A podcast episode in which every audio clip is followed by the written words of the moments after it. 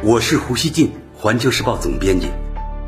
我和环球时报拥有广大粉丝，同时呢又饱受争议。那么胡锡进究竟是什么人？您可以通过我每天的蜻蜓评论而一探究竟。大家好，全国人大常委会二十四日作出决定，推迟今年的人大会议。同一天呢，全国政协主席会议也建议推迟举行今年的政协会议。德国之声说，这是三十五年来的第一次中国两会延期举行。报道引述中国政治问题专家索林格的话说。推迟两会是一个明智的决定。中国政府传递的信息是，我们在竭尽所能对抗新冠肺炎疫情。当天，全国人大常委会还通过了全面禁止非法野生动物交易的决定。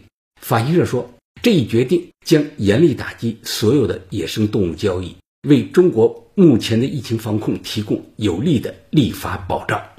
此前一天。中国国家主席习近平在面向全国的视频会议中曾表示，这次疫情暴露出中国在重大疫情防控体制机制、公共卫生应急管理体系等方面存在的明显短板，要总结经验、吸取教训，深入研究如何强化公共卫生法治保障等重大问题。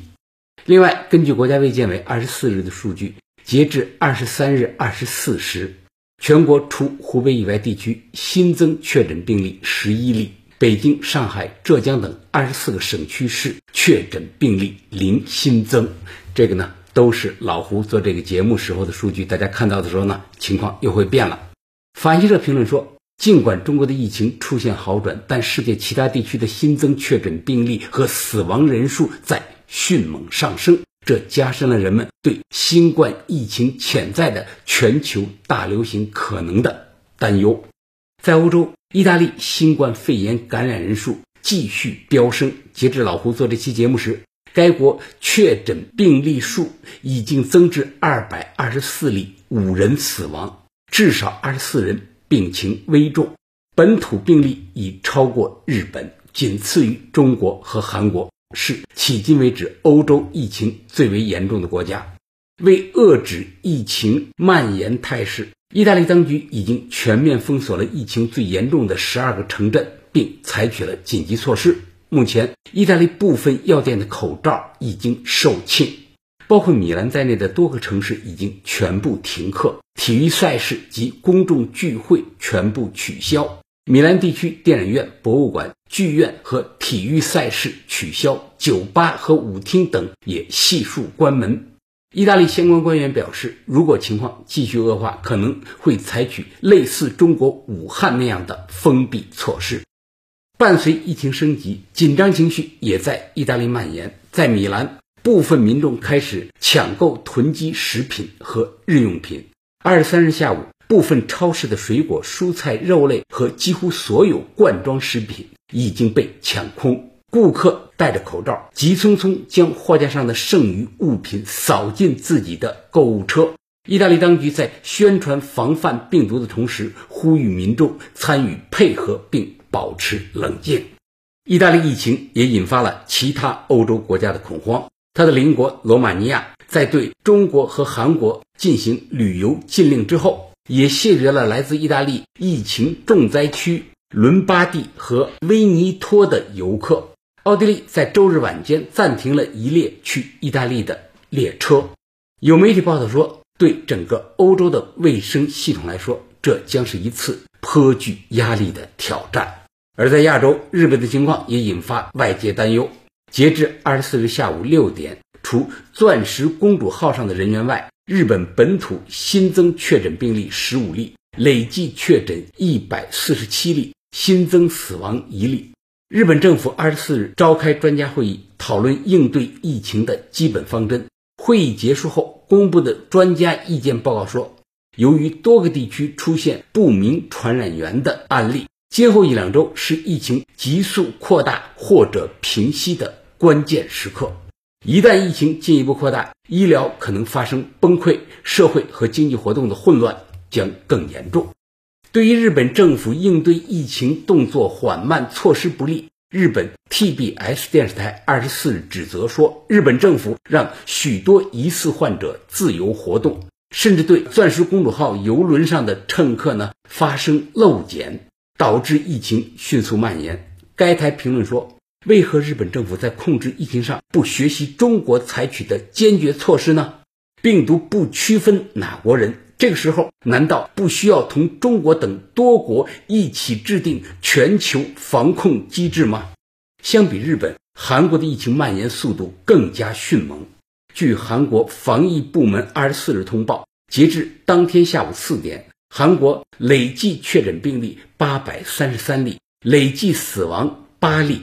目前，韩国已经超过日本，成为中国之外疫情最严重的国家。韩国外交部当天说，已有十五个国家和地区对韩国实施入境管制。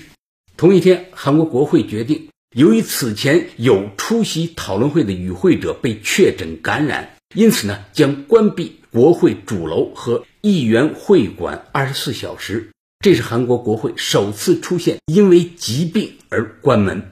韩国防疫部门官员二十四日表示。当下做好社区疫情防控是重中之重，否则疫情很可能扩散至全国。新冠病毒肺炎疫情呢，正在韩国等几个国家以令人瞠目的速度扩散。老吴注意到啊，在情况最严重的韩国，大部分病例呢来自大邱地区和庆尚北道地区。韩国官方呢，似乎呢仍在寄希望于疫情是局部的。由于韩国只有十万平方公里，总人口五千一百四十六万，以中国抗疫的经验来看，在这块有限土地上和人口高密度的社会里，强调疫区和非疫区的区别，对防疫的意义是非常有限的。韩国交通发达，从大邱到首尔开车三个小时就到。就在刚刚过去的星期六。很多来自大邱的人还在首尔一起参加了挺反对党、抗议县政府的大型集会。韩国至今也没有切断大邱与全国其他地区的交通联系。虽然韩国采取了停止大型活动、推迟开学等措施，但它的防控针对疫情本身来说呢，很可能仍是脆弱的。韩国的长途交通呢都在运行。在首尔、釜山的地铁里，上下班的人仍然挤在一起。这些呢，都让刚刚经历了极限抗疫的我们为韩国人捏一把汗。韩国的领土面积和人口规模呢，都与中国的浙江省差不多，但韩国当前的实际疫情已经远高于浙江省的高峰时期。浙江省一共累计确诊病例一千二百多人，而韩国的情况肯定要突破这个数字。中国的大部分地区刚刚摆脱疫情的危急状态，我们对韩国目前的处境呢感同身受。与此同时，严防韩国疫情的回流非常重要，也同时要严防其他疫情严重的国家疫情呢向中国回流啊。老胡在此建议。中国呢，要立即紧急出台针对韩国、伊朗、意大利还有日本这些国家的综合防控措施。比如，在我们不与韩国断航的情况下，要严格限制两国的航空往来。另外，所有从韩国进入中国的人都应隔离十四天。这样的举措需要立即实施，刻不容缓。韩国是充满骄傲的民族，在这样做时。我们要让韩国人了解，这是中国不得不采取的措施。中国的抗疫情况虽然呢取得阶段性重大成果，但从全国来说仍有脆弱之处。我们必须防止新的疫情爆发。对韩国前一阶段给予的同情和支持，对我们给予的同情和支持啊，咱们中国人要铭记。另外，中国已经积累了对抗新冠疫情的丰富经验。咱们呢愿意与韩国全面分享这些经验，同时呢，我们也愿意向韩国提供力所能及的帮助。两国需要携起手来，中韩两国啊需要携起手来，相互理解，共度难关。最后，那我想说，日本的疫情呢实际上也很严重，应参照上述有关韩国的建议啊，处理与日本的人员往来。对于意大利，它本来呢。就主动与中国断航了，继续断着就可以了。伊朗断了与中国的直航，但允许中国人经第三国前往该国。老胡的主张暂时呢也可继续保留中伊之间的这一做法。感谢收听今天的《胡言不乱语》，咱们下期见。